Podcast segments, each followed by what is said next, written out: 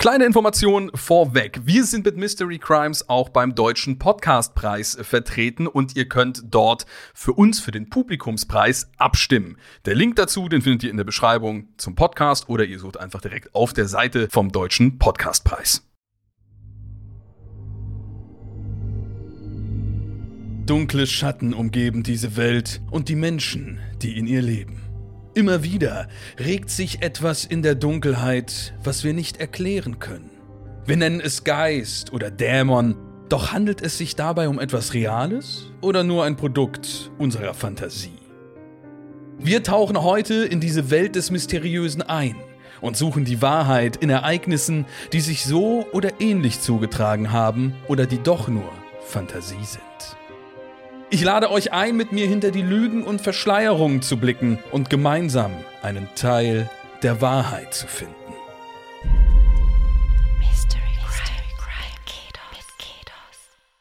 Herzlich willkommen zu einer neuen Episode Mystery Crimes hier auf FIO. Ich möchte folgendes anmerken, Leute, bevor wir mit irgendwas loslegen oder sonst was. Er ist gerade leider aus dem Bild gelaufen. Ist es ein R? Wir haben einen Hund in der Aufnahme anwesend. Das möchte ich von Anfang an. Red Alert.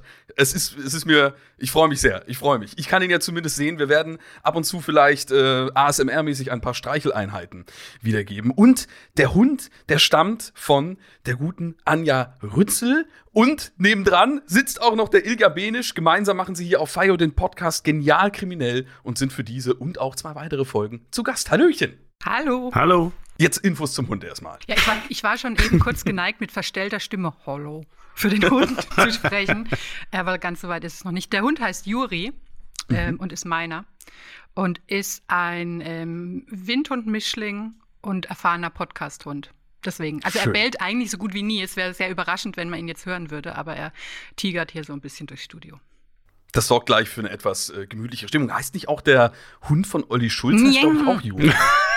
Ja. Darf, darf man das nicht sagen? Ich bin doch, jetzt gleich in den doch, ersten Fauxpas hier doch. hineingetreten. Nein, aber meiner hieß zuerst Juri. Aber wir hatten tatsächlich äh, mal zusammen den großen Juri-Gipfel, weil ich auch noch einen Hundepodcast mache.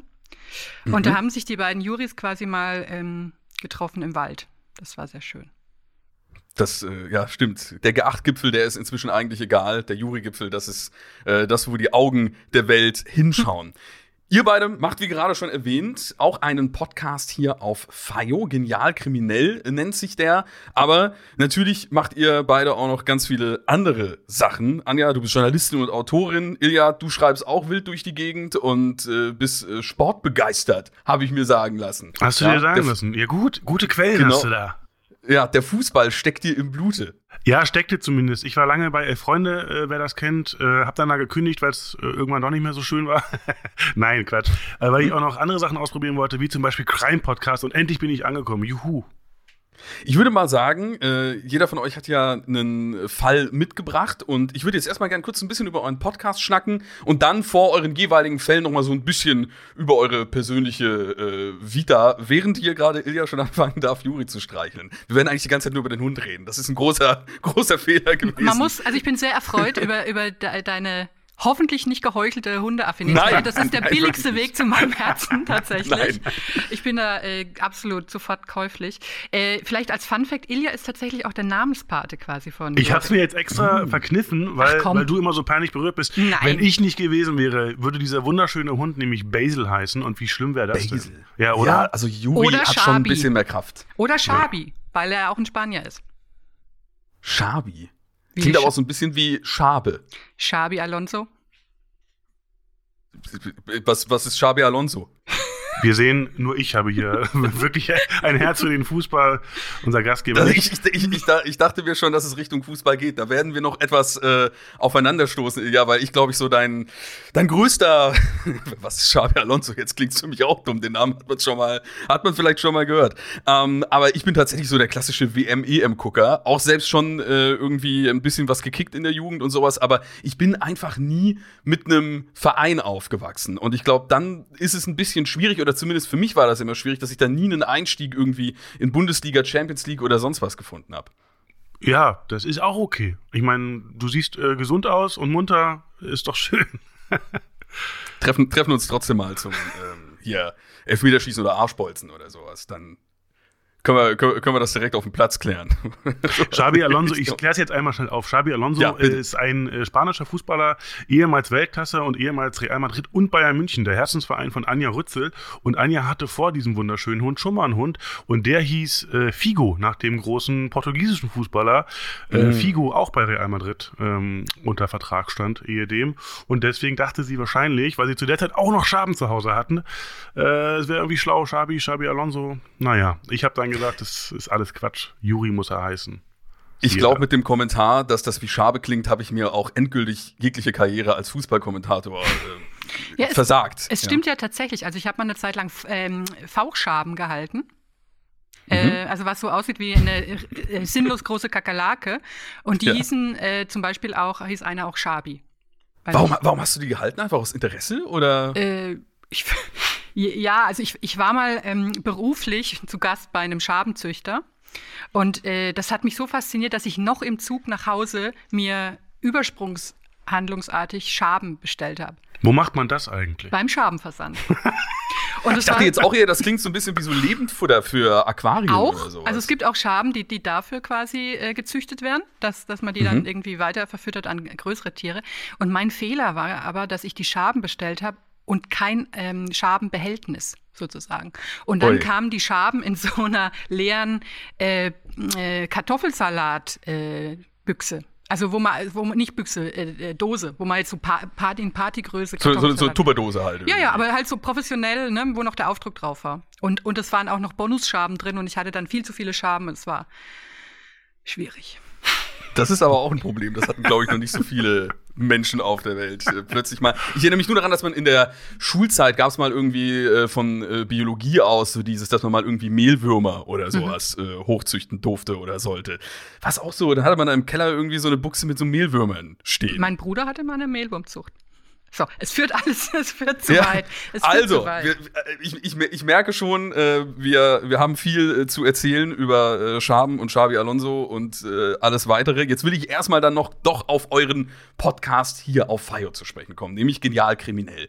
Was macht ihr da? Vor allem auch interessiert mich tierisch, wie seid ihr eigentlich dazu gekommen? Weil wir haben gerade gemerkt, äh, ihr habt ja schon noch mal ganz andere Interessenfelder, beziehungsweise gerade Ilja hat ja auch direkt angebracht, er dachte sich dann mal, ach, ich probiere noch mal irgendwie äh, was ganz anderes, ähm, jetzt abseits vom Sportbereich aus.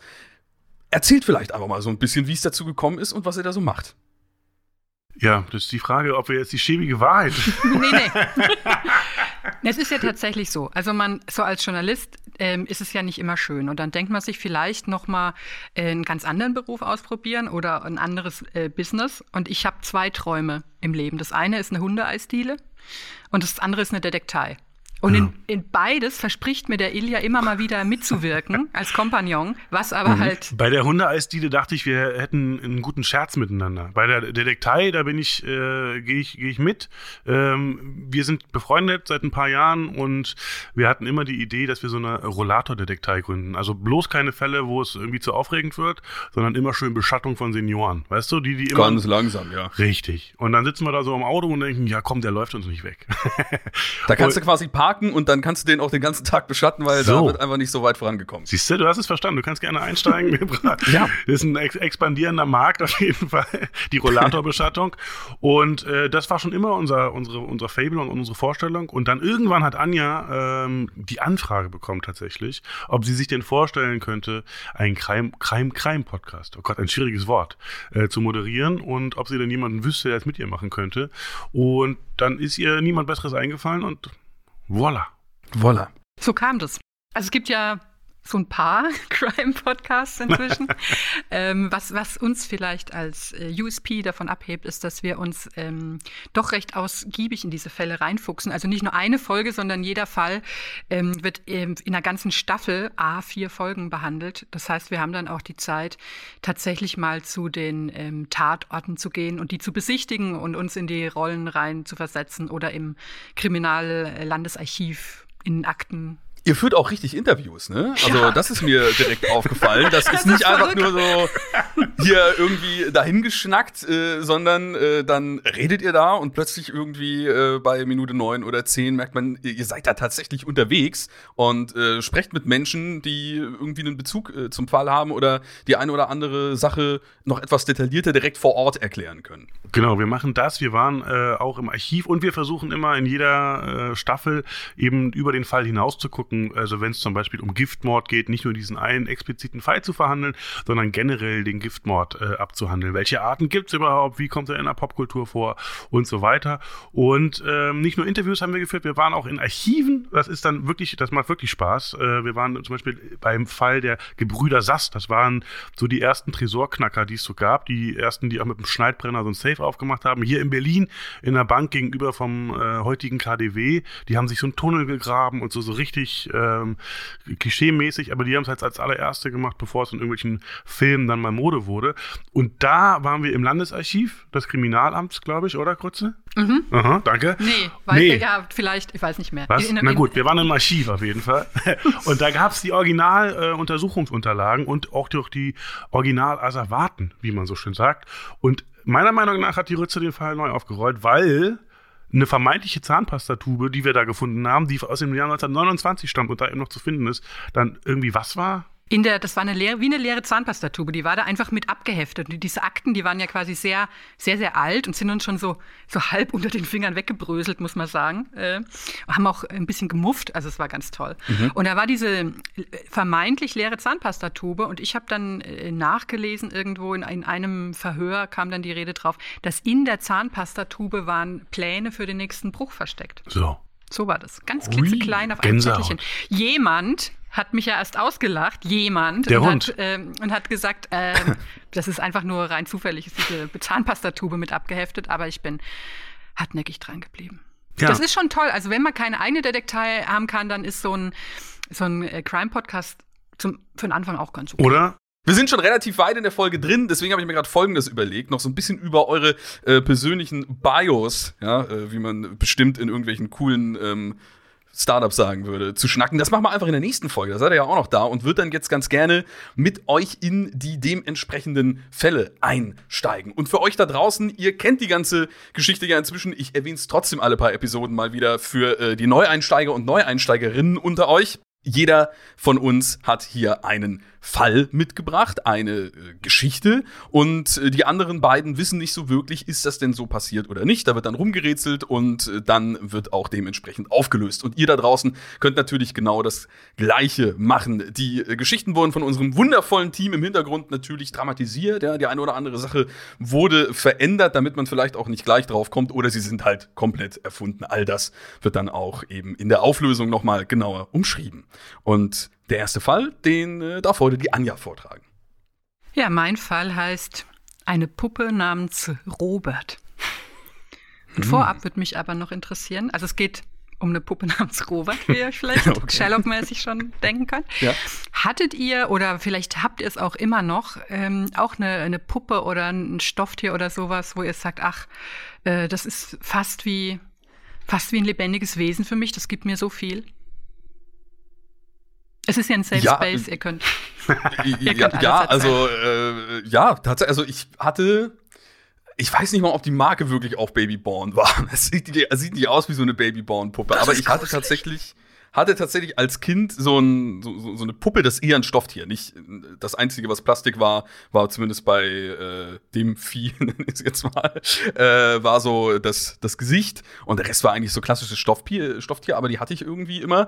Und äh, die gibt's auch noch. Äh, die liegt jetzt im, im Gästezimmer daheim bei meinen Eltern in äh, der Schublade und ist auch noch in überraschend gutem Zustand. Aber also die, die habe ich noch, aber da, da interpretiere ich jetzt nichts. Also abseits von den Kindheitserinnerungen, dass man halt so weiß, das war so ein Kindheitskuscheltier, was man irgendwie hatte, interpretiere ich da jetzt äh, nichts mehr rein und habe sonst eigentlich keine Objekte jetzt in meinem Erwachsenenleben gehabt, wo ich sagen würde, auch das ist mein Elefant, der Benjamin.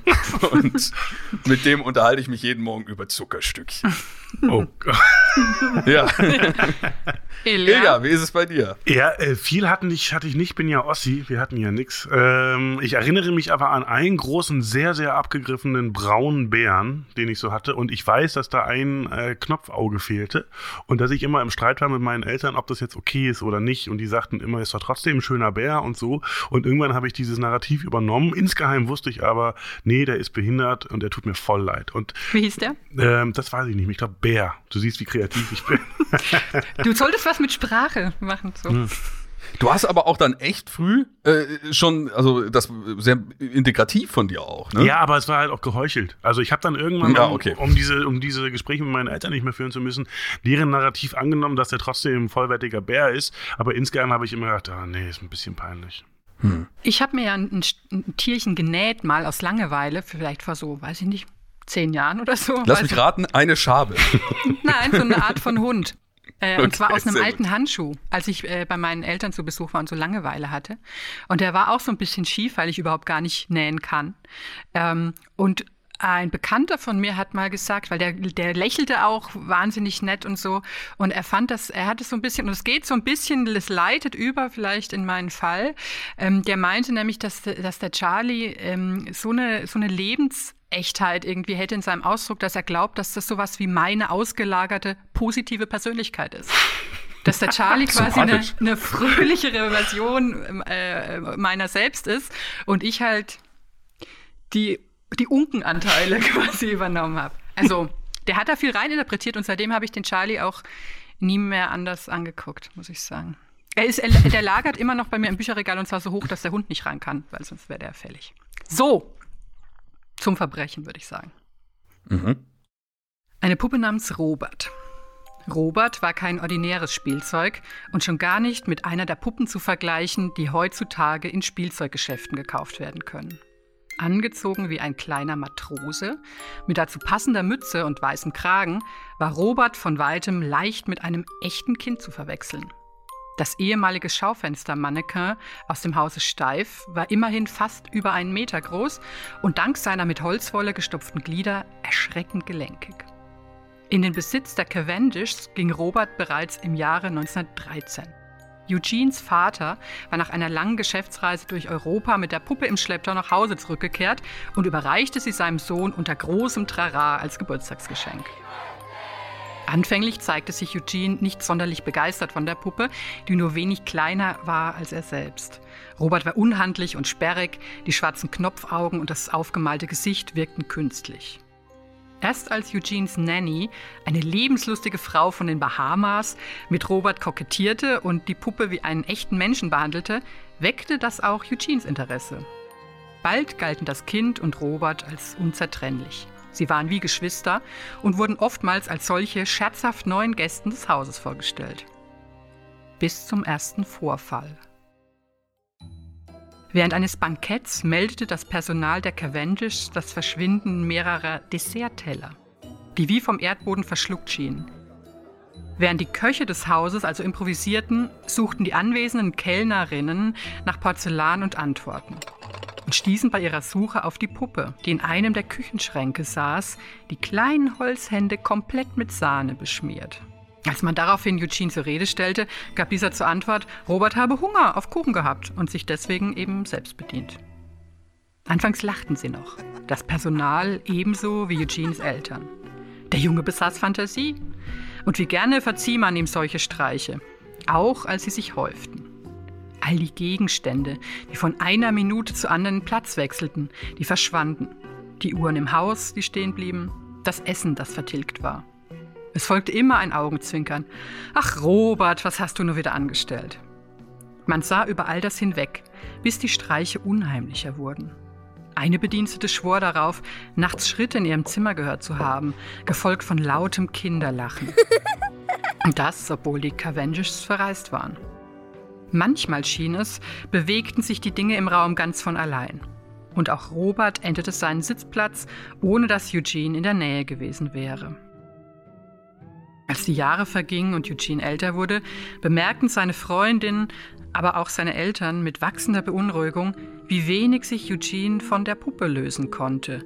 Er hatte Robert sogar ein eigenes Zimmer unter dem Dach eingerichtet.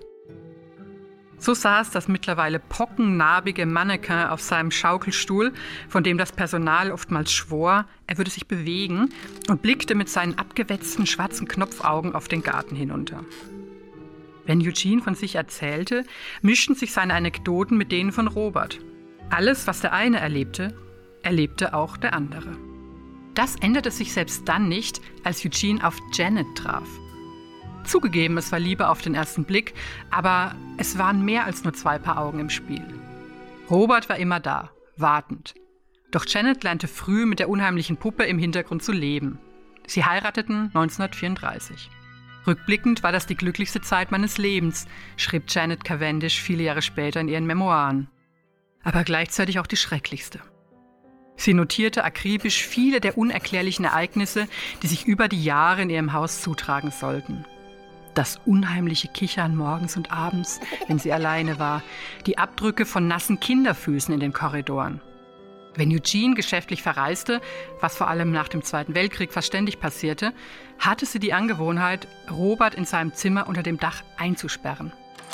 Es machte sie ansonsten unruhig zu wissen, dass er frei herumlaufen konnte, obwohl sie sich selbst sagte, dass Robert kein lebendiges Wesen war, sondern nur eine Puppe. Ihre Angst wuchs mit den Jahren, wurde zur Paranoia. Janet zog sofort die Türen hinter sich ins Schloss, sobald sie ein Zimmer betrat. Sie verriegelte nachts ihre Fenster und ging sogar so weit, Watte in ihre Türschlösser zu stopfen, damit niemand durch das Schlüsselloch schauen konnte. Und mit niemand meinte sie Robert. Als Eugene Cavendish im Spätsommer 1974 plötzlich verstarb, war Janet merkwürdigerweise fast schon erleichtert. Sie hatte Eugene im Dachstuhl gefunden, friedlich in einem Sessel sitzend, den er neben Roberts Schaukelstuhl geschoben hatte. Es sah beinahe so aus, als seien sie beide tief in ein Gespräch versunken. Janet Cavendish schrieb später, sie hätte sich in diesem Augenblicken einen richtigen Abschied von ihrem Mann gewünscht, der so ruhig und glücklich wirkte. Aber die Anwesenheit der Puppe, die sie mit ihren kaputten schwarzen Augen anzustarren schien, war ihr nicht nur zuwider, sie gruselte sich. Nachdem also die bürokratischen Angelegenheiten geklärt und Eugene pragmatisch und fast ohne große Sentimentalitäten beerdigt worden war, verkaufte Janet das Haus, samt aller Möbel, an eine Familie, die ihr Glück nun in dieser Gegend suchte. Wie wenig wussten sie, welchen Horror Janet ihnen überließ.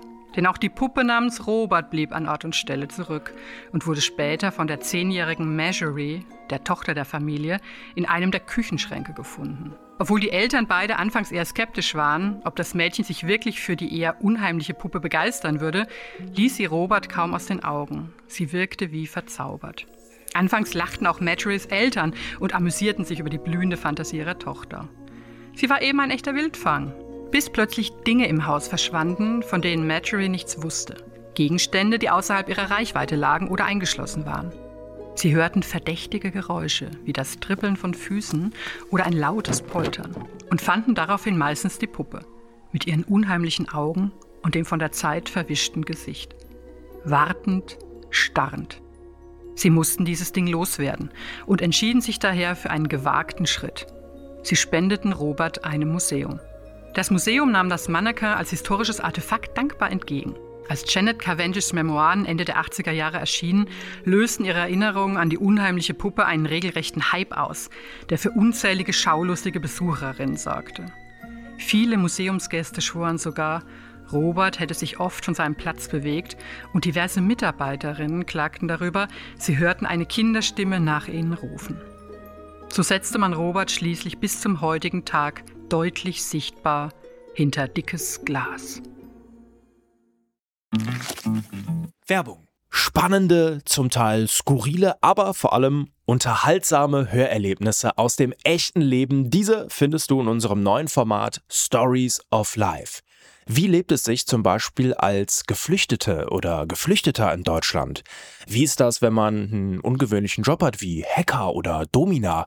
Und wie ist eigentlich der Alltag, wenn ich im Gefängnis bin? Höre jetzt rein und lass dich von fesselnden Dokumentationen und gut recherchierten Reportagen in das echte Leben mitnehmen. Stories of Life gibt es überall, wo es Podcasts gibt. Folg uns in der Podcast-Plattform deiner Wahl und verpasse keine neue Folge. Werbung Ende. Uh. Uh, der Robert, der Robert. Ich habe übrigens absichtlich Robert und nicht Robert gesagt, weil ich finde, Robert klingt gruseliger. Das stimmt. ja, sonst wirkt er eher wie so ein, äh, stellt man sich direkt in irgendwie so englischen feinen Adelsklamotten äh, vor, wie er da nett angezogen auf dem Genau. Schaukelstuhl sitzt. In so einem Und ich glaube, so war es ja nicht. Ja, schon, schon eine Runde Cricket spielen gehen. Ist euch gruselig? Äh, Also ich, ich, ich habe ich, ich, die ganze Zeit, so die ersten zwei Drittel der Geschichte, dachte ich mir, ja gut, ne, so klassische äh, gruselige Puppengeschichte, die dann halt da irgendwelche mysteriösen Dinge tut und Chucky-mäßig durch die Gegend rennt. Dann kam mir aber irgendwie gegen Ende, als es um das Museum ging, fast so, als, als hätte ich die Geschichte schon mal gehört. Äh, was äh, jetzt, immer wenn, man, immer wenn man den Satz sagt, dann hofft man, dass die Geschichte auch wirklich wahr ist, weil ansonsten hinterfragt man eher so ein bisschen, äh, ob man da mal was Schlechtes geträumt hat oder sich sonst was vorstellt. Aber, also es wirkt schon sehr klischeehaft an vielen Stellen. Gleichzeitig ist natürlich gerade bei so einem älteren Objekt, ne, also wir haben, glaube ich, das Geburtstagsgeschenk, so um die 1913 wurde das erste Mal die, die Puppe da übersee äh, für, den, äh, für den Eugene herangebracht. Äh, bei so einer alten Sache, da ranken sich dann natürlich irgendwann, je länger die existiert, auch immer mehr Geschichten darum. Also das ist ja nicht das, was wir verifizieren wollen, dass die Puppe wirklich das oder das gemacht hat. Aber dass diese Geschichten entstanden sein könnten und diese Puppe jetzt in einem Museum ist und immer noch Gerüchte darum sich ranken, das könnte natürlich sehr wohl sein. Ja, also ich würde ja sagen, äh, eine Puppe, die sich bewegt und eigentlich ein geheimes Leben hat, ist, klingt für mich total plausibel, da habe ich überhaupt kein Problem mit. Aber äh, die Geschichte stieß auch an der einen oder anderen Ecke äh, auf, auf Ungereimtheiten, finde ich. Äh, es fing zum Beispiel an bei, also erstmal hat mir sehr gut gefallen der, der Satz, es waren mehr als zwei Paar Augen im Spiel. ich mag das auch. Ja, der hat mir gut gefallen. Dann habe ich mich gefragt, äh, warum unbedingt äh, nach dem Zweiten Weltkrieg natürlich Geschäftsreisen zunahmen. Äh, der Satz war auch schon mal, hat mir gefallen. Und dann gab es aber zwei Ungereimtheiten, fand ich, oder Sachen, wo ich so aufhörte. Erstens, das Kind, was dann äh, in diesem Haus nach äh, dem Ehepaar auf die, auf die Puppe stieß. Wenn ich es richtig verstanden habe, war das doch eine richtig große Mannequin-Puppe von einem Meter Größe, oder? Kurze? Ja, knapp einen Meter. So, ja. und was ist denn das für ein Küchenschrank, bitte, in dem sie den findet? In Amerika. Ach, bitte. das sind ein auch, Meter. das sind die Kühlschränke so groß wie unsere Wohnung. Ach, ein Meter. Und Du brauchst ja Platz für all das Zeug. Naja, ein Meter, Leute. Und äh, was halt soll denn Janet bitte für Memoiren geschrieben haben? Also der, mit keiner Silbe wurde erwähnt, dass sie ein besonderes Leben hätte. Ich weiß jetzt, wie schwer es ist, Bücher zu schreiben. ich hab das mit Ach und Krach hingekriegt über irgendwelche blöden Fußballer-Anekdoten. Äh, was soll jetzt Janet für Memoiren geschrieben haben, die dann irgendwann reißenden Absatz fanden, sechs Jahre nach ihrem Tod? Du bist halt noch nie abgetaucht in die Sümpfe des Eigenverlags ich und die Puppe, die schreibt- Puppe und ich. Ja, ja.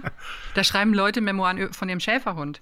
Und außerdem glaube ich, wenn, ist das viel Spannendere, dass äh, Janet Eugene äh, per Giftmord umgebracht hat, habe ich mir gedacht. Das, das ganze Setting schrie für mich nach klassischem Giftmord. Weil sie Jahrelang keinen keinen Bock mehr hatte da auf ihren Ja, ja. Ehemann, der die ganze Zeit mit der Puppe da irgendwie oben auf dem Dachboden sitzt. der Freak mit seiner scheiß Puppe. Warum ihr geheiratet, verdammt nochmal, ey? ja, also ich würd riesige sagen, Red Flag. Ich verstehe den Ansatz, den finde ich auch sehr sympathisch zu sagen, es geht gar nicht so sehr darum, ob die sich wirklich bewegt hat und so weiter. Es geht dann eher um das Narrativ und dass das Ding dann in dem Museum ist und alle denken, oh, da wird so geraunt, die ach, hat sie sich nicht bewegt und so. Aber da waren noch so ein paar ja, Ungereimtheiten drin, dass ich sagen würde, an den Haaren herbei geflunkert. Die Ungereimtheiten können ja, wie gesagt, auch sein, dass die Redaktion da so ein bisschen Mhm. Lust hat, uns Mhm. aufs Glatteis äh, zu führen. Ich gehe einfach mal irgendwie mit diesem, also ich dachte auch, wie gesagt, so bis zu ungefähr 70 Prozent der Geschichte, nee, da sage ich, das ist eine Lüge und eher so eine klassische Horrorgeschichte in etwas aufgehübscht. Aber einfach, damit wir hier, ich mag, bin auch immer großer Freund von konträren Meinungen, dann wird es ein bisschen spannender, äh, was äh, die Auflösung angeht sage ich jetzt mal, ja, gibt gibt so einen ähnlichen Fall. Also, äh, wie gesagt, natürlich nicht, dass die Puppe da durch die Gegend spaziert, aber so das mit dieser irgendeiner alten Puppe im Museum, wo sich so eine ähnliche Geschichte drumherum bewegt, könnte ich mir vorstellen. Diese Geschichte ist wahr. Ach, bitte. Ja, Ah, sorry. ja. Ob die Puppe aber wirklich besessen ist oder andere übernatürliche Phänomene für die Vorfälle verantwortlich sind, ist nicht klar. Die Manneke-Puppe namens Robert gehörte ursprünglich einem Mann aus Key West, Florida, namens Robert Eugene Otto. Ja. Dieser erhielt die Puppe 1903 als vermeintliches Geschenk zu einem bis dato unbekannten Anlass. Ob von seinem Vater oder von einer Nanny ist bis heute nicht geklärt. Ebenso wenig, wann genau die Vorfälle um die Puppe letztlich begannen. Tatsache ist, dass verschiedene Zeugen darüber berichteten, wie die Puppe mit den Augen zwinkerte und sogar mit übernatürlicher Geschwindigkeit von Raum zu Raum rannte. Bald bemerkte man, dass auch Eugene selbst sich veränderte. Er sprach wiederholt mit der Puppe und Menschen behaupteten, die Puppe habe auch geantwortet. Anfangs glaubte die Familie, Eugene spreche mit einem imaginären Freund. Später schworen sie allerdings darauf, die Stimme von Robert sei aus der Puppe selbst gekommen. Dabei sei es aber nicht geblieben. Im Laufe der Zeit wurden wie von unsichtbarer Hand Möbel umgeworfen. Oft hörte man ein gehässiges Lachen. Entschuldigung. Das ging mit mir ich hab's durch. gespürt. Das ging mit mir durch. Außerdem wurden die Eltern nachts angeblich von den Schreien Eugenes geweckt. Wenn sie in das Zimmer kamen, sei immer irgendetwas umgeworfen oder zerbrochen gewesen und Eugene habe stets behauptet, Robert war's. Bis zu Eugenes Tod im Jahr 1974 hatte die Puppe einen maßgeblichen Einfluss auf sein Leben und auch seine Frau Anne wurde später Opfer der Puppe. Zeugen beteuerten beispielsweise, Anne sei von Robert mehrmals auf dem Dachboden des Hauses eingeschlossen worden und weise zahlreiche blaue Flecke und andere sichtbare Zeichen der Gewalt auf. In ihrem Fall kommentierten Skeptikerinnen früh, dass vermutlich Eugene selbst hinter der häuslichen Gewalt gegenüber seiner Frau stecke und lediglich der Puppe die Schuld in die Schuhe schiebe. Dies konnte allerdings nie bewiesen werden. Die Puppe namens Robert wurde Jahre später von Mörtel Reuter beim Einzug der. Moment, Moment, Moment. Mörtel Reuter? Mörtel Reuter habe ich mir sofort abgespeichert für meine Heiratsschwindlerin-Karriere. ja, das sind doch die vom Nachrichtendienst. Man, man kennt sie. Ja. Also, ja. Mörtel Reuter fand die Puppe beim Einzug der Familie auf besagten Dachboden. Angeblich hätte sich hier alles exakt so wiederholt wie zu Eugenes Zeiten. Mörtel Reuter übergab die Puppe im Jahr 1994 der Museumsleitung der Key West Art Gallery, einem Museum in Florida. Sie behauptete vehement, die Puppe sei verflucht und bewege sich von allein. Heute wird Robert in der Martello Gallery des Key West Art and Historical Museums ausgestellt. Er ist dort in einer freistehenden Glasvitrine eingeschlossen. Noch heute behaupten Angestellte des Museums, dass Robert gelegentlich zwinkere oder sich bewege. Besucherinnen bitten Robert sogar um Erlaubnis, bevor sie ihn fotografieren. Es wird darüber berichtet, dass vor allem technische Geräte in seiner Gegenwart nicht funktionieren. Ich ja, finde, also, das ist ja sowas von plausibel. Ich meine, wenn ich ein abgewracktes ja. Museum in Key West wäre, ja. würde ich auch so eine, so eine Geschichte erfinden, um ein bisschen Leute ranzuziehen. Ich bin jetzt auch stinksauer auf mich selber, weil natürlich, jetzt wo du die Auflösung quasi vorgetragen hast, klassischer Fall von einem schizophrenen Bauchredner. Oder so, ne? Ja.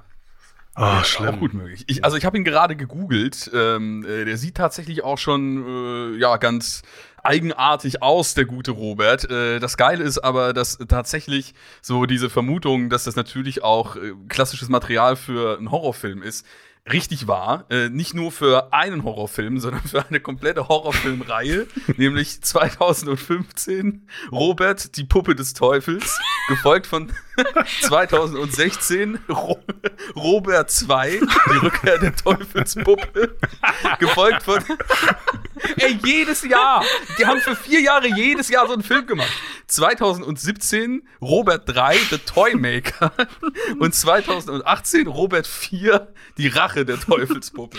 Ich find, also, das finde ich jetzt aber schon auch ein bisschen zugespitzt. Also mit, Teu mit der, der Teufel. Vom Teufel war hier noch gar nicht die Rede gewesen. Aber mir gefällt es das Aussehen wurde da wurde wurde, drast, wurde drastisch ähm, äh, geändert und es ist wohl auch also laut Wikipedia hier ähm, haben diese ganzen Gerüchte und Legenden rund um Robert tatsächlich auch als Vorlage für äh, Chucky die Mörderpuppe gedient also deswegen kann das einem vielleicht daher so ein bisschen bekannt vorkommen wenn man vielleicht mal diesen Filmfact äh, gehört hat ich möchte Kinder machen und sie Robert 1 und 2 nennen Nein, muss, muss schon bis vier gehen.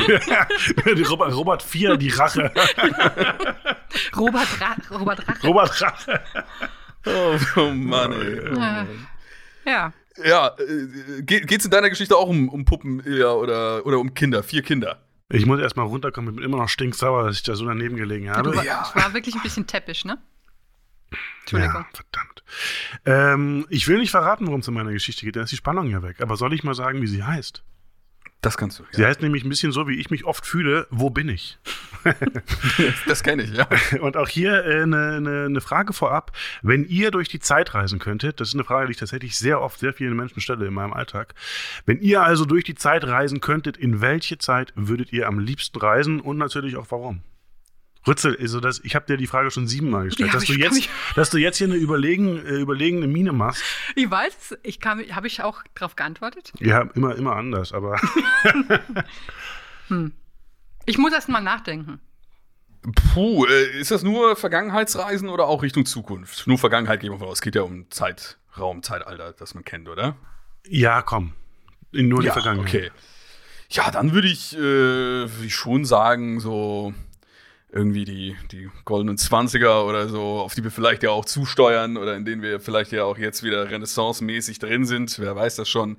Irgendwie sowas, ja, das, das würde ich sagen. Wo, also wo man sich so vorstellt, dass ähm, äh, noch nicht so wirklich bekannt ist, wie viel Schaden der Alkohol in der Leber anrichtet und deswegen man äh, durch die ganzen äh, damals noch äh, glänzenden und noch nicht äh, weggebombten äh, Städte zu größten Teilen vielleicht irgendwie durch die Gegend spaziert und große literarische Figuren kennenlernt und sich mit denen austauscht bei Whisky und Wein über die großen Fragen des Lebens. Ja, aber das ist ja jetzt All- ein klassischer, ein klassischer äh, Misconception so, ne? Wir sind jetzt ordinäre. Zeit, ordinäre Zeitreisende und warum, wir kennen jetzt hier in unserer heutigen Zeit auch keine äh, Stars irgendwie. Warum? Und dann plötzlich, wenn wir in die 20er reisen, steht Thomas Mann vor uns und sagt, ach, wie sehen Sie denn die Welt? Ist ja auch Quatsch. Aber ist doch lustig, dann kann man Thomas Mann erzählen, dass er sich wundern wird, dass er später mal im Marzipanmuseum in Lübeck lebensgroß in Marzipan nachmodelliert werden wird. Ja, dann Du Das wär, musst einfach die Leute Problem. kennenlernen, bevor sie berühmt sind. Ah, ja. Du musst, musst möglichst früh irgendwie einsteigen, musst das irgendwie so ein bisschen abpassen und dann musst du vor allem auch genauso in den Aufschwung mit reingehen, dass du so als einer der Early Adopters ja, dieser jeweiligen Person wahrgenommen wirst und dann sagen kannst, ja, ich habe das von Anfang an in ihm gesehen und ihr alle nicht. ja. Ich glaube, das wäre mein Problem, deswegen wäre ich eine, eine richtig schäbige Zeitreisende, dass ich nicht an mich halten könnte mit diesem Wissen.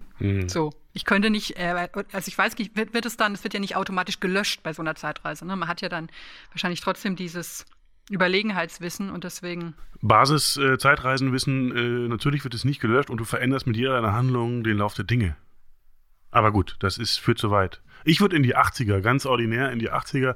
Weil, Auch geil. Weil, genau, ich glaube, da waren einfach wirklich alle happy. In den 20ern, das klingt immer so rauschend und so schön, aber de facto Ist es ich, nicht, war es für die meisten einfach eine ziemliche Kloake, das Leben so und irgendwie äh, gar nicht so geil.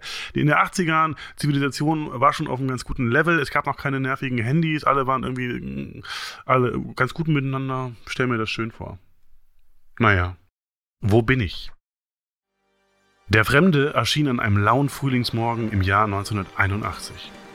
Woher er gekommen war, konnte niemand sagen. Plötzlich stand er einfach mitten auf dem Wittenbergplatz in Berlin, direkt gegenüber vom berühmten Kaufhaus des Westens. Wie angewurzelt stand er da und glotzte. Dadurch fiel er auch den ersten Passanten auf, die sich von ihm angestarrt fühlten. Eine junge Frau gab später zu Protokoll, sie habe den Fremden darauf angesprochen. Was es zu gucken gäbe, wollte sie wissen. Aber der Fremde reagierte nicht. Er schaute nur mit weit aufgerissenen Augen umher, so als wäre er gerade auf einem fremden Planeten gelandet. Irgendwann sprach der Fremde dann einen Zeitungsverkäufer an, der in der Mitte des Platzes seiner Arbeit nachging. Dieser sagte aus, er habe im ersten Moment gedacht, der Fremde sei auf dem Weg zu einer verspäteten Faschingsfeier. Wie aus einem alten Film entsprungen habe er ausgesehen mit dem breiten, gezwirbelten Schnauzbart und dem altmodischen Lodenmantel. Er habe ängstlich gewirkt, verwirrt, verstört. Wo er sei, hatte er wissen wollen. Die Antwort, dass er in Berlin war, schien ihn keineswegs zu beruhigen. Im Gegenteil. Der Unbekannte begann, vehement den Kopf zu schütteln und verlor sich in halblauten Selbstgesprächen. Das könne nicht sein, brabbelte er. Er kenne Berlin und das hier, das sei nicht Berlin. Unmöglich könne das Berlin sein. Um kurz vor zehn stolperte der Fremde dann auf den Kudamm, ohne die rote Ampel zu beachten oder auch nur nach rechts und links zu schauen. Er wurde von einem Auto erfasst und verstarb noch am Unfallort. Während er seine letzten Atemzüge tat, starrt er mit großen Augen Richtung Himmel und wiederholte immer wieder, wo bin ich? Wo bin ich? Wo... Den städtischen Zeitungen war der merkwürdige Vorfall bestenfalls eine Randnotiz wert. Die Arbeit der Berliner Polizei begann mit dem Tod des Fremden jedoch erst. Ihr fiel nun die Aufgabe zu, die Identität des Verstorbenen festzustellen. Viele Anhaltspunkte gab es nicht. Die Gerichtsmedizin schätzte das Alter des Toten auf Anfang bis Mitte 30. In den Taschen seiner altmodischen Kleider fanden sich ein paar Münzen aus der Kaiserzeit in einem einfachen Geldbeutel, aber keine Ausweispapiere. Dafür entdeckten die Beamten in der Innentasche des Mantels ein kleines, in Leder gebundenes Notizbuch. Auf die erste Seite hatte jemand in verschnörkelter Schrift einen Namen vermerkt, Otto Stahnke.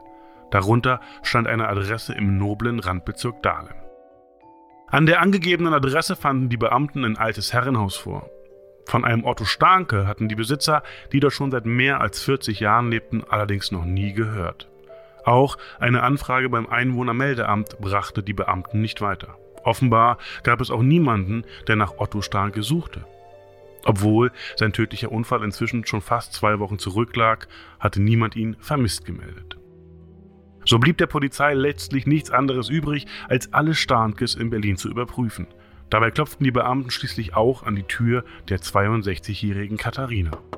Der Besuch verlief zunächst nicht anders als die vorherigen. Wie diverse Starnkes vor ihr erklärte auch die unverheiratete Katharina, ihre überschaubare Familie sei vollzählig, gesund und munter. Doch als die Polizisten den Namen Otto und das Haus in Dahlem erwähnten, stutzte sie. Sie habe einen Urgroßvater namens Otto gehabt, sagte Katharina. Dieser Otto sei sehr wohlhabend gewesen. Tatsächlich habe er mit seiner Familie auf einem hochherrschaftlichen Anwesen in Dahlem gelebt. Alles schien wie am Schnürchen zu laufen für die Starkes, doch im Jahr 1881, kurz nach seinem 30. Geburtstag, war Otto einfach verschwunden. Er hatte einen Termin in der Stadt gehabt, am Kudamm, war dort aber nie angekommen. Da sich keine Hinweise auf seinen Verbleib fanden, musste die Familie schließlich davon ausgehen, er habe sich abgesetzt. Auch die feine Gesellschaft Berlins kam bald zu diesem Schluss und plötzlich waren die einst so angesehenen Starkes das Gespött der Nachbarschaft. Der Otto, der Gute, wäre sicher nicht ohne Grund getürmt, hieß es. Böse Zungen verdächtigten die Familie gar, ihn klammheimlich aus dem Weg geräumt zu haben, um an das Erbe zu kommen. Dem erfolgreichen Familienbetrieb taten die nicht enden wollenden Gerüchte gar nicht gut. Ohne Otto an der Spitze ging die Firma schließlich pleite, sodass den Starnkes keine andere Wahl blieb, als das Herrenhaus in Dahlem aufzugeben. Otto Starnke wurde nie wieder gesehen, doch seine Abwesenheit prägte die Starnkes mindestens genauso stark, wie er es in der Rolle des Patriarchen getan hatte. Der Urgroßvater, der die Familie im Stich gelassen und in den Ruin gestürzt hatte, war jahrzehntelang ein Wunderpunkt für die Starnkes geblieben. Die Beamten nahmen Katharinas Aussage zu Protokoll, ohne zu wissen, was sie damit anfangen sollten. Nun hatten sie also einen vermissten Otto Starnke gefunden, aber dieser Otto konnte ja unmöglich ihr Unbekannter sein. Trotzdem bestand Katharina darauf, den Beamten noch ein Foto ihres Urgroßvaters mitzugeben. Während die Polizisten das Bild betrachtete, wurde ihnen klar, dass dieser Fall noch weitaus komplizierter war, als sie es sich vorgestellt hatten. Sie begriffen auch, dass es wohl niemals gelingen würde, ihn zufriedenstellend aufzuklären. Das Foto von Katharinas Urgroßvater hatte zwei Weltkriege überstanden und zahlreiche Male den Besitzer gewechselt. Es war vergilbt und geknickt und an einigen Stellen notdürftig geklebt. Und doch, der Mann, der die Beamten aus dem Schwarz-Weiß-Foto heraus angrenzte, sah dem, der jetzt tot in der Gerichtsmedizin lag, zum Verwechseln ähnlich. Das ließ sich nicht bestreiten. Nur, was sie daraus machen sollten, wussten die Beamten immer noch nicht. Schließlich konnte Otto Stahnke, der 1881 auf dem Weg zum Kudamm spurlos verschwunden sah, nicht 100 Jahre später eben dort überfahren worden sein. In den Akten wurde letztendlich vermerkt, dass die Identität des Toten nicht abschließend festzustellen sei. Wenige Tage, nachdem die Beamten Katharina besucht hatten, wurde er auf einem Berliner Friedhof anonym beigesetzt. So ein Otto. ja. Man muss ihn bringen. Man muss ihn bringen. Man muss ihn, er ist so ein Otto gewesen. Mein Gott, was hat er da gemacht? Was halten wir davon, Anja? Ähm, ich sag zwei Worte dazu, nämlich verwirrte Rollenspieler. mein erster Gedanke. Als ich die Lodenmantel gehört habe, da dachte ich mir, könnte ja sein, ne? War jetzt so mein erster Gedanke. Deswegen hätte ich jetzt, hätte ich es durchaus plausibel gefunden, dass vielleicht jemand durch Berlin läuft und sagt, äh, äh, wo ist mein Wams? oder, oder, solche Dinge und sagt, das ist doch nicht, äh, das ist nicht die Städte, die ich kenne. Wie die halt so reden. Ich habe da eine leichte Aversion dagegen, sag ich mal. Also das wäre jetzt so mein erster Gedanke, zu sagen, okay, vielleicht hat sich da jemand reingefuchst äh, und, oder ist auf, auf diesen äh, Otto gestoßen, hat festgestellt, Mensch, der sieht mir eigentlich ähnlich. Also ich finde es jetzt, ich finde es zu 70 Prozent plausibel, glaube ich. Dass jemand in Berlin irgendwo steht und sich fragt, wo bin ich, ja. ist ja auch erstmal. dass, dass, jemand in, also, dass jemand in Berlin die Nerven verliert, ist, ist ja. glaube ich, an der Tagesordnung, ne? Das, also die Meldung, die können wir jetzt wahrscheinlich, wenn man irgendwie in die aktuellen Meldungen reingeht, in etwas ähnlicher Form wahrscheinlich schon auch noch mal äh, vorfinden. Ach, puh, es klingt aber, mir klingt es wirklich zu filmplottig, also so Zeitreisen Und mir ging es auch ein bisschen zu schnell, dass der dann äh, direkt da wirklich so vor ein Auto rennt, dass ihn das gleich komplett umpetzt. Und also das ist ja, da ist ja nicht viel, der hat ja nicht viel Zeit verbracht. Man würde ja jetzt erstmal, würde ich mir vorstellen, wenn man da von 1881 äh, 100 Jahre nach vorne geschickt, dass man wirklich erstmal deutlich ängstlicher reagiert, als dann jetzt auf so eine dicht befahrene Straße zuzurennen. Und sondern dass man sich davon vielleicht erstmal äh, fern hält. Ist aber auch eine gefährliche Ecke, ne? Ja, ja. Brand, ganz Berlin ist brandgefährlich. Es stimmt schon, es ist auch ein bisschen dick aufgetragen. Also wenn jetzt nicht noch gleich dies, das Foto rausgekramt worden wäre, sondern nur eine generelle Namensgleichheit oder äh, so man, man sagt, er hätte so ähnlich ausgesehen. Das ist natürlich schon alles auch so ein bisschen, also Film ist da glaube ich ein ganz gutes Stichwort. Das ist natürlich, ähm, es klingt eigentlich fast zu visuell schlüssig, als dass es die Realität sein könnte. Ja, ja, ich, ich hatte es auch wirklich sehr vor Augen. Es ist eine sehr äh, visuelle Geschichte gewesen. Und äh, deswegen, also von meiner Seite aus, ist das ein Nein. Das ist so nicht passiert. Hm. Gerüchte vielleicht ein Reddit-Post. Das haben wir auch häufiger mal. Ja, ist das so eine äh, beliebte? Ja, also natürlich dann nicht als wahr, aber ja. äh, wie gesagt, die äh, Redaktion erfindet nicht nur komplett selbst, sondern manchmal schnappen sie sich halt echt auch so ein Reddit-Post, ein Gerücht oder so eine Creepypasta oder irgendwas ähnliches und konstruieren dann daraus eben eine Geschichte, die dann natürlich äh, nicht, nicht belegbar ist, sondern wo wir uns dann halt, ja, gibt halt irgendwie so ein Gerücht oder sowas befinden, was da natürlich eher falsch ist. Ja, ich, ich glaube, was wir gerade hatten bei, bei Robert, der, äh, der satanischen Puppe, äh, Teile 3 bis 1 bis 35. 1 bis 4, ja. Da war ja zum Beispiel was, was Ilja meinte, ne? dieses, dieses kleine, knarzende Element, dass man sagt, ist ein Küchenschrank wirklich so groß oder so, was es dann am Ende ja fast also wieder plausibler macht, weil die Wirklichkeit ist ja auch nie komplett, selten komplett schlüssig, ne? In meinem Leben. Deep, Anja. Hm? Sehr deep. Sehr deep. Bin, das, das bin ich zu deep. Ja? Rutsche ich zu deep ab. This is, I'm 14 and this is so deep. also von daher würde ich, glaube ich, sagen, es ist, es ist eigentlich zu glatt, um wahr zu sein. Mhm. Habt, ihr, habt ihr den Hund gehört? Der Hund hat sich geschüttelt. Der Hund der frisst hier, grad, der Hund frisst hier alle wahrscheinlich Tischtennis, äh, äh, alle Tennisbälle auf, die hier irgendwo in äh, irgendwelchen Ecken liegen. Das ist faszinierend. Wegen, wegen diesem, diesem deepen Wirklichkeitsmeme, das wir gerade ja. vor äh, Augen da hatten. Da gibt es auch, auch, schöne, schöne Reddits drüber, wo diese ganzen tiefen äh, Sprüche dann immer, die man sich früher in den ICQ-Status geballert hat, äh, irgendwie mit drin hat. Also auf, auf, auf, was, auf was für einem Stand äh, bist du jetzt, Anja, final? Ich, ich sag, es ist langweilig, ne, vielleicht, aber ich würde vielleicht sagen, es ist doch zu cineastisch. Eure Einigkeit okay. kotzt mich an. Es ist tatsächlich so, ihr habt recht, ihr blöden Streber. Diese Geschichte ist erfunden. Und zwar, eine ähnliche Geschichte geistert seit ein paar Jahren allerdings immer wieder durchs Internet. Sie spielt in New York, nicht in Deutschland und der unfreiwillige Zeitreisende trägt meist den Namen Rudolf Fenz. Auch dabei handelt es sich allerdings nicht um eine wahre Begebenheit. In Wirklichkeit ist diese unfreiwillige Zeitreise Teil der Kurzgeschichte I'm Scared. Der Autor Jack Finney brachte es mit seinem Science-Fiction-Roman Die Körperfresser kommen. Hm. Zu einigen Ruhm seine übrigen Werke erreichten diesen Bekanntheitsgrad allerdings nie. Anja, du kennst das Werk? Mhm. Natürlich. Die Körperfresser kommen. Wer kennt es nicht? Das ist auch, äh, das habe ich mir auf meinem Nachttisch lesen. Da schlafe ich besonders gut so ein. Und da schön äh, die Finn Kliman-Platte dazu. Natürlich, ja, immer. Die läuft ja durchgehend. Die läuft auch gerade. Ich habe das nur im Mikrofon so eingestellt, dass äh, das äh, irgendwie für die Leute, die mein Aufnahmezimmerlein nicht kennen, äh, hier im Hintergrund stehen selbstverständlich beide Finn Kliman-Alben. Das sind nämlich auch beide. Hier, das sieht man, hier steht auch noch nie rum. Und äh, komischerweise hat er mir noch keinen Job angeboten. Das kommt dann hoffentlich irgendwann mal. Ich freue mich schon auf den Termin beim Notar. so. Ja. Äh, ja, dann kommen wir zu meinem abschließenden Fall für diese Episode. Und es passt ganz cool, wo wir doch in so gelöster, witziger Runde sind. Äh, und zwar nennt der sich Ich lach mich tot. Haha. so, äh, musstet ihr denn schon mal, also ich denke, die Antwort wird ja sein, aber vielleicht habt ihr eine witzige Situation dazu. Musstet ihr schon mal zu einem echt ungünstigen Zeitpunkt lachen und konntet nicht mehr aufhören? Dann ist es ja eigentlich am witzigsten. Ich hatte das früher tatsächlich öfters mal an der Uni. Weil. Wa- Was? Lachst du, weil ich an der Uni war? Ich kann es mir einfach so lebhaft vorstellen, wie du so.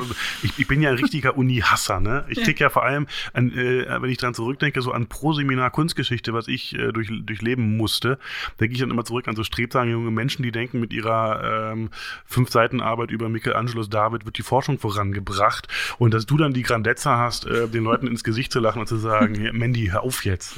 Nee, es war, es war Das, eher so. reicht. Ich hatte, das gefällt mir. Ich hatte da immer so Si- Sitznachbarn und wir hatten so als Hobby, dass wir während dem Seminar, was uns natürlich gelangweilt hat, so Bilderrätsel uns gezeichnet haben.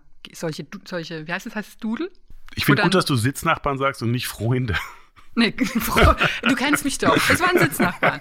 Und, ähm, und dann, ne, wo man irgendwie ein Haus malt und dann das eins durchstreicht und dann ist es nur aus und dann hat man und er hat äh, und das waren aber so richtig also welche wo man quasi die Hälfte der Stunde dran gezeichnet hat weil dann das ganze Blatt voll war und die andere Hälfte hat man es gelöst und es waren oft halt auch kompromittierende Wörter die dann da rauskamen und da musste ich dann wirklich immer richtig blöd lachen so ganz schlimm unterdrückt und dann gerät man ja in so eine leichte Hysterie schnell da war ich Ja, früher. weil man nicht lachen darf. Also Genau. ich kenne das auch voll aus der Schulzeit. Also das Witzigste war wirklich, wenn man irgendwas hatte und man wollte nicht laut loslachen. Und dann ging das wirklich teilweise 10, 15 Minuten lang, äh, bis man da der Ohnmacht nahe war. Eigentlich schön, Und das war oder? immer sehr witzig. Also es war Ja, ich fand's irgendwie- auch eigentlich immer schön. Also es ist so, man war doch leicht zu erheitern auch früher. vielleicht.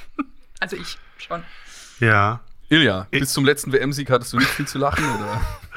Nee, ich überlege gerade die ganze Zeit, aber ich glaube, einmal beim, beim, beim Liebesspiel ist es mir Ach, passiert. Ilja. Ja, was denn? Schmuddelig. Ja, schmuddelig, wir lassen Jetzt geht's los. Nein, komm, stopp, ja, pack's aus. Gesagt. Hier, Mystery Shades of Grey. Ich bin direkt um den Podcast. Moment, Format patentieren. Gute Idee. Demnächst auf ist, ist diese Sexgeschichte wirklich so passiert oder nicht? Das ist aber richtig gut. Ja, Verdammt. das wird rausgeschnitten. Ich glaube, es fehlt auch noch so ein Sex-Podcast, oder? Ja, ein mysteriöser Sex-Podcast. Sex-Podcasts gibt es ja, gibt's ja zu viele auch, aber so ein mysteriöser Sex-Podcast? Ja, ist Das auch ein ich guter. Der mysteriöse Sex-Podcast. Toll. Ja, dann hätten wir das ja geklärt. Du kannst loslegen. Haben wir das geklärt? Ich äh, knatter jetzt die Geschichte raus. Ich lach mich tot. Frau Weber war gerade dabei, die binomischen Formeln an die Tafel zu schreiben, als sie das erste helle Kichern hinter sich hörte. Sie ignorierte es. Auch ein zweites überhörte die strenge, aber gutmütige Lehrerin. Beim dritten Mal, nun war aus dem Kichern schon ein Quietschen geworden, hielt sie inne. Mit strengem Blick musterte Frau Weber die Klasse, die auf Zweiertische verteilt vor ihr saß. So, jetzt ist aber mal Schluss, sagte sie. Ich finde das reichlich respektlos, hier hinter meinem Rücken zu lachen. Damit wandte sie sich wieder der Tafel zu. Doch sie hatte kaum zwei Zahlen angeschrieben, als das quietschende Lachen wieder ertönte. Frau Weber fuhr herum. Nun war sie wütend. Sie hasste es, sich zu wiederholen, und für gewöhnlich war das in ihren Klassen auch nicht nötig. Jetzt reicht's aber, sagte sie. Wer war das? Da flammte das Kichern wieder auf. Tanja, die Klassenbeste, saß auf ihrem üblichen Platz in der ersten Reihe und lachte in sich hinein. Ihre Wangen glühten und Tränen glitzerten in ihren Augenwinkeln, während sie sich verzweifelt in die Tischplatte krallte. Ihre Lippen waren zu einem breiten Grinsen verzerrt. Sie tat offensichtlich alles, um nicht laut loszulachen. Es war, als würde das Mädchen unablässig von unsichtbaren Fingern gekitzelt und die Aufmerksamkeit der Lehrerin schien alles nur noch schlimmer zu machen. Frau Weber hatte gerade den Mund geöffnet, um etwas zu sagen, da brach es aus Tanja heraus. Das Mädchen warf den Kopf zurück und begann zu lachen. Ihr ganzer Körper bebte, während Tränen ihre Wangen hinabliefen. Frau Weber konnte es sich selbst nicht ganz erklären, aber ihr lief ein Schauer über den Rücken. Sie fragte Tanja, ob sie vielleicht kurz vor die Tür gehen wolle, doch die Schülerin war nicht mehr ansprechbar. Ihr Lachen hatte sich in ein Kreischen verwandelt, das den gesamten Klassenraum erfüllte. Die übrigen Schülerinnen und Schüler beobachteten das Spektakel mit großen Augen. Anfänglich waren sie noch amüsiert gewesen, doch inzwischen war allen klar, dass hier irgendetwas nicht stimmte. Halb mitleidig, halb ängstlich schauten sie Tanja an. Und dann passierte es. Aus der hinteren Reihe ertönte ein glockenhelles Kichern. Es gehörte Bea. Mädchen, sei leise, ist nicht lustig, schimpfte einer der Jungs. Doch es brachte nichts. Bea kicherte weiter vor sich hin, fing schließlich zu quietschen und glucksen an und rang zwischendurch immer wieder nach Luft. Hilflos schaute Frau Weber von einer zur anderen. Was sagt man in so einer Situation? Mädchen, ist gut jetzt, versuchte sie es. Beruhigt euch doch mal wieder. Doch davon schienen die beiden mit jeder Sekunde weiter entfernt. Tanja hatte inzwischen den Kopf auf ihren Tisch gelegt und trommelte mit den Händen auf die Tischplatte. Bea hatte das Gesicht in den Händen verborgen und kreischte hysterisch. Kurzerhand beschloss Frau Weber, die beiden Mädchen zum Direktor zu bringen. Einen anderen Rat wusste sie nicht mehr. Außerdem wusste der Herr Oberstudienrat eh immer alles besser, sollte er sich also um die Sache kümmern. Mit einiger Mühe buxierte sie Tanja und Bea auf den Flur hinaus. Doch ehe sie sich auf den Weg zum Rektorenbüro machen konnte, erschallte erneutes Lachen aus dem Klassenzimmer. Die schüchterne Nicole war regelrecht explodiert. Nun war der Damm gebrochen und sie lachte laut, hilflos, haltlos. Ruhe! hörte Frau Weber sich selber schreien. Ruhe! Aber an Ruhe war nicht mehr zu denken. Auch der Direktor konnte die Kinder nicht beruhigen und so wurden alle drei nach Hause geschickt. Auch am nächsten Tag kam keine von den dreien zur Schule. Von ihren Freunden erfuhr Frau Weber, dass das unerklärliche Lachen noch immer anhielt. Die drei konnten nicht länger als ein paar Minuten aufhören zu lachen, obwohl ihnen inzwischen schon alles wehtat von der dauernden Anstrengung. Tags darauf fehlten noch mehr Schülerinnen und Schüler im Unterricht. Sie hatten die Mädchen besucht und waren kurz darauf ebenfalls von anhaltenden Lachanfällen heimgesucht worden. Am folgenden Tag hatten diese Schüler wiederum andere, im wahrsten Sinne des Wortes, angesteckt. Noch mehr Plätze blieben leer. Kurz darauf wurde über erste Fälle in der Nachbarstadt berichtet, dann über welche am anderen Ende des Landes. Bald beschäftigte die Lachepidemie nicht nur Frau Weber, sondern Menschen im ganzen Land. Frau Webers Schule als Ausgangspunkt des Phänomens wurde kurzerhand geschlossen. Rund zwei Drittel der Schülerschaft waren zu diesem Zeitpunkt aber ohnehin schon mit Lachanfällen zu Hause. Das Lachen verbreitete sich unter den jungen Menschen wie eine Seuche. Es gab auch Stimmen, die von einer tatsächlichen Seuche sprachen. Die Gerüchteküche brodelte. Hinter vorgehaltener Hand mahnte man sich gegenseitig zur Vorsicht, ohne überhaupt zu wissen, wovor man sich eigentlich in Acht nehmen sollte. Zwar beschäftigten sich mittlerweile auch Mediziner und Wissenschaftler mit der Lachepidemie, doch die Ergebnisse ihrer Bemühungen fielen dürftig aus. Männer waren von der Epidemie ebenso betroffen wie Frauen, Gesunde ebenso wie Kranke. Abgesehen von den Lachanfällen und dem meist jugendlichen Alter hatten sie nichts gemeinsam. Ein Krankheitserreger, der für das anhaltende Lachen verantwortlich sein könnte, wurde bei keinem der Betroffenen gefunden. Dass die Lachepidemie offenbar vor allem junge Leute traf, war für Frau Weber nur ein schwacher Trost. Das unheimliche Phänomen begleitete sie trotzdem überall hin. Wenn ihr auf der Straße ein Jugendlicher entgegenkam, verspürte sie den unwillkürlichen Drang, die Straßenseite zu wechseln. Nicht immer konnte sie ihm widerstehen.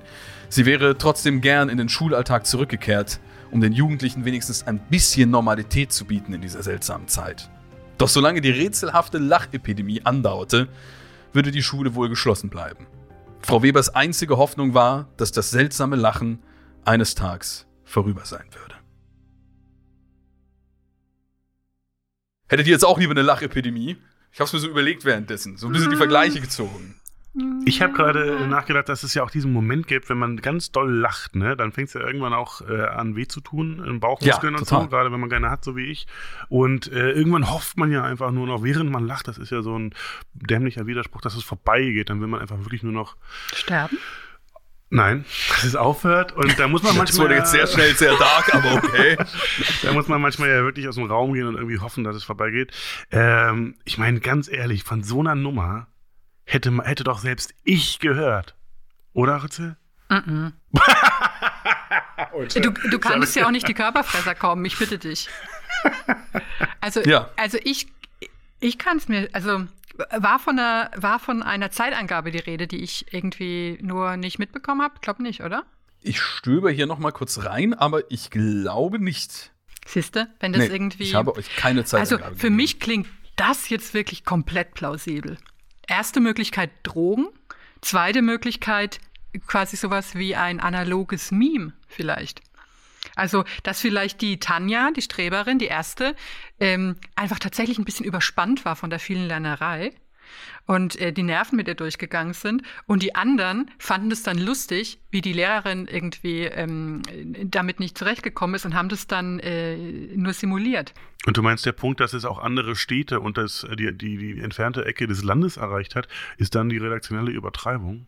Nö, oder also kann ja auch sein. Also man kriegt, man hat ja auch früher, auch vor dem, also ich habe keine Ahnung, wann das war, aber wenn man jetzt mal sagt, das war vielleicht in den 70er Jahren oder so, es gab ja da auch schon Trends ohne das Internet. Wie du das stehen lässt, diesen Satz. Es gab da ja auch schon Trends, Pause wirken lassen. Ja. ich wusste nicht, ob ich, ob ich mich, ich, ich, dachte, ich wirke schon wieder wie die alte Tante, wenn ich von der Zeit vor dem Internet äh, berichte, aber gut, schwamm drüber. Und deswegen kann ich mir durchaus vorstellen, dass man sagt, äh, habt ihr das schon gehört? In, ich, lustigerweise denke ich dann immer an das Nachbardorf von mir, da hätte mir dann gesagt, hast, hab, hey, ihr in Rieneck, habt ihr schon gehört, dass in Burgsinn haben sie in der Schule den und den Streich gemacht? Das ist doch lustig, den kopieren wir, den machen wir auch.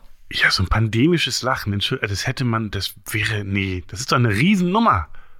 Das hätte, das, das würde ich wissen. Es erinnert mich jetzt ein bisschen an den Fall, wo wir uns darüber gestritten haben, wie man, wie man eine sehr eiweißhaltige Joghurtsorte ausspricht. Elia, kannst du dich daran erinnern? Du meinst Skier? Du, wer hat, äh, jemand von uns hat behauptet, es hieß Skier. Ja. Und wer hatte recht? Ich hatte recht. Ist gut jetzt. Lach-Epidemie äh, äh, wird, wird das neue Skier, ich sag's dir. Äh, äh, nee, also ich glaube, ich glaube tatsächlich, für mich klingt das total plausibel. Gerade durch dieses, und Schüler sind doch albern und für sowas zu haben. Und so ein Lachanfall lässt sich doch auch relativ leicht faken. Es ist ja niemand ohnmächtig geworden oder so. Wie du mich anguckst, voller bin, Hass. Ich, das gibt's doch gar ja, nicht. Ich, ich, lass euch hier gerade, ich, ich bin fast noch so euren Austausch interessiert. Was ist die Steigerungsform von Buff, Buffer? Buffy. Ich, Buffy. Ich habe tatsächlich kurz überlegt, ob es nicht eine Buffy-Folge gibt, wo jemand sich quasi, wo jemand so auseinander ähm, reißt vor lauter Lachen. Aber ich, ich denke, glaube ich, an die Folge, wo jemand stirbt, weil er zu wild tanzt mit dem Tanzdämon. Du hast schließlich über Buffy deine Abschlussarbeit geschrieben, oder? Richtig. An, an dieser Universität, an der du immer deine. an, der, an der ich immer so gelacht habe. Keine Freunde hattest, aber. Sitznachbarn. Sitznachbarn. ich hatte Sitznachbarn. Das ist Teil 5 meiner, äh, meiner Memoiren. Nee, also ich glaube, das ist, äh, so ein Ding ist machbar. Ich weiß nicht, ob ich schockierter bin davon, dass du jetzt so, so felsenfest davon überzeugt bist, dass diese Nummer irgendwie echt ist oder dass sie echt sein soll. Ich, äh, oder was, oder die Geschichte selber. Nee, never ever. Wie du dich echauffierst. Ja, komisch, ne? Mhm. Ich bin ein bisschen von mir selbst peinlich berührt. Aber ich glaube nicht, dass das äh, irgendeiner Wahrheit entspricht. Also ich habe gelernt, okay. ich habe gelernt von den ersten beiden Geschichten, dass da ein gewisses Abstraktionslevel äh, nötig sein kann, um zu sagen, doch, doch, das ist schon, hat einen wahren Kern. Aber nee, ist nicht, it's not true. Du kannst übrigens wirklich sehr gut vorlesen. Mhm. Ich bin, oh, ich bin auch wirklich äh, neidisch, dass du so eine hysterische Lehrerin hattest. Ich, ich, und ich, ich hätte in, den, in, in, die, in, das, in das äh, kindlichen Freund vom Robert vielleicht noch ein bisschen mehr. Mach mal deine hysterische Lehrerin. Nee. nee. Nee? Das, das ist eher so die äh, Lehrerin, die schon, auf, die schon aufgegeben hat. Nee. Ja? Wenn da irgendwie ich bin nee, die, äh, ich bin die Mathe-Lehrerin, die innerlich tot ist. Nein. Tanja. Schon gar keine machen. Lust auf nichts mehr. Nee. Also ich. Hier Schottenfilm. Wehe, es stimmt nicht. Ich, ich werde auch, übrigens habe ich noch nicht erwähnt, dass ich echt schnell wütend werde, wenn ich verliere. Das ist der Fall. Ah, okay, okay. Ja, dann können wir ja ganz froh sein, dass das hier erstmal nicht passieren wird, denn diese Geschichte ist wahr. Ah. Bumslich, das gibt's doch nicht. Ja, klar. Menschenkenntnis. Ja, oh, Ilja, du hast langsam was aufzuholen in den nächsten Wie viel steht's äh, denn? Du kennst mein Leben nicht, ich bin schon verloren. ja, schön. Wir sehen uns dann äh, nächste Woche wieder bei De Depressive Crimes oder was auch immer hier hochgezogen wird. Emo Crimes. von Sexy Crimes. ja. Viele neue Spin-offs. Also, die Geschichte ist wahr. Die Lachepidemie ereignete sich 1962, also auch da, Anja, lagst du gar nicht so Boah, ich hasse äh, dich, Rütze. falsch, was die Jahreszahl angeht, in Tanganjika im heutigen Tansania. Das nicht? Lachfieber nahm seinen Anfang in einer Mädchenschule und verbreitete sich von da aus innerhalb weniger Monate übers ganze Land. Manche Lachattacken dauerten wenige Stunden an, andere mit minimalen Unterbrechungen auch mehr als zwei Wochen. Tatsächlich waren von dem Phänomen fast ausschließlich Jugendliche betroffen. In vielen Fällen ließen sich auch Infektionsketten, in Anführungszeichen, von einem Fall zum anderen konstruieren, weswegen einige Forscher glaubten, ein neuartiger Krankheitserreger könnte verantwortlich sein. Bestätigen ließ sich diese Theorie allerdings nie. Es wurde auch nicht wirklich lange nachgeforscht, denn etwa ein Jahr nach dem Auftreten der ersten Fälle ebbte die Lachepidemie wieder ab. Heute geht man davon aus, dass die Jugendlichen von Tanganjika in eine Art Massenhysterie verfielen. Ein Grund dafür könnte der enorme Druck sein. Na, tatsächlich, also hm, nah dran hier an Jugend, vielen Stellen. gewesen Jugendpsychologin Rützel, man kennt mich. Unter dem die Jugendlichen zu diesem Zeitpunkt standen. Das kleine Tanganjika hatte gerade erst seine Unabhängigkeit gewonnen und alle Hoffnungen und Träume der Elterngeneration ruhten nun auf den Schultern der Kinder. Das ist immer keine so gute Ausgangssituation.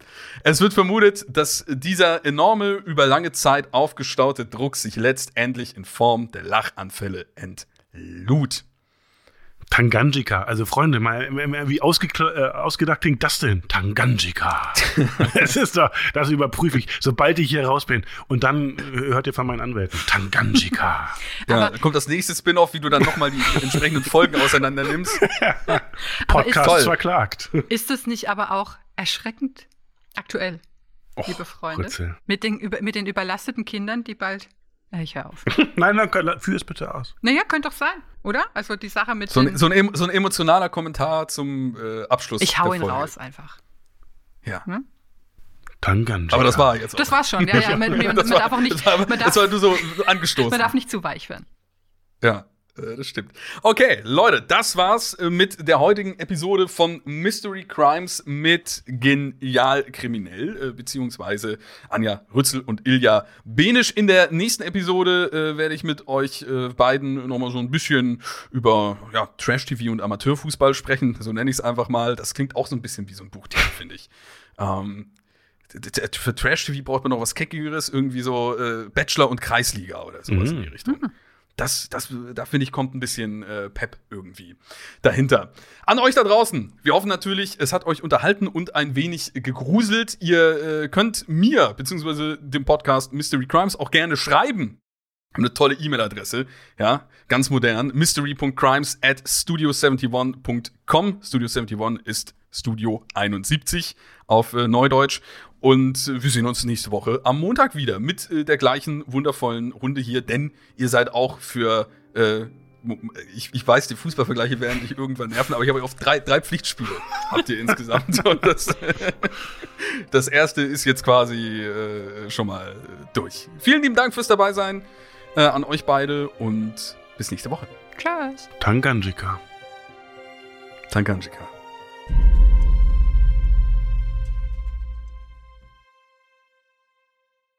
Produziert von Studio 71. Du möchtest noch mehr Stories of Crime hören? Dann hör doch mal in die zahlreichen anderen Fiction-Crime-Geschichten in unserem Kanal rein. Stories of Crime gibt es überall, wo es Podcasts gibt. Folge uns in der Podcast-Plattform deiner Wahl und verpasse keine neue Folge. Und wenn dir diese Folge gefallen hat, dann lass uns gerne 5 Sterne da.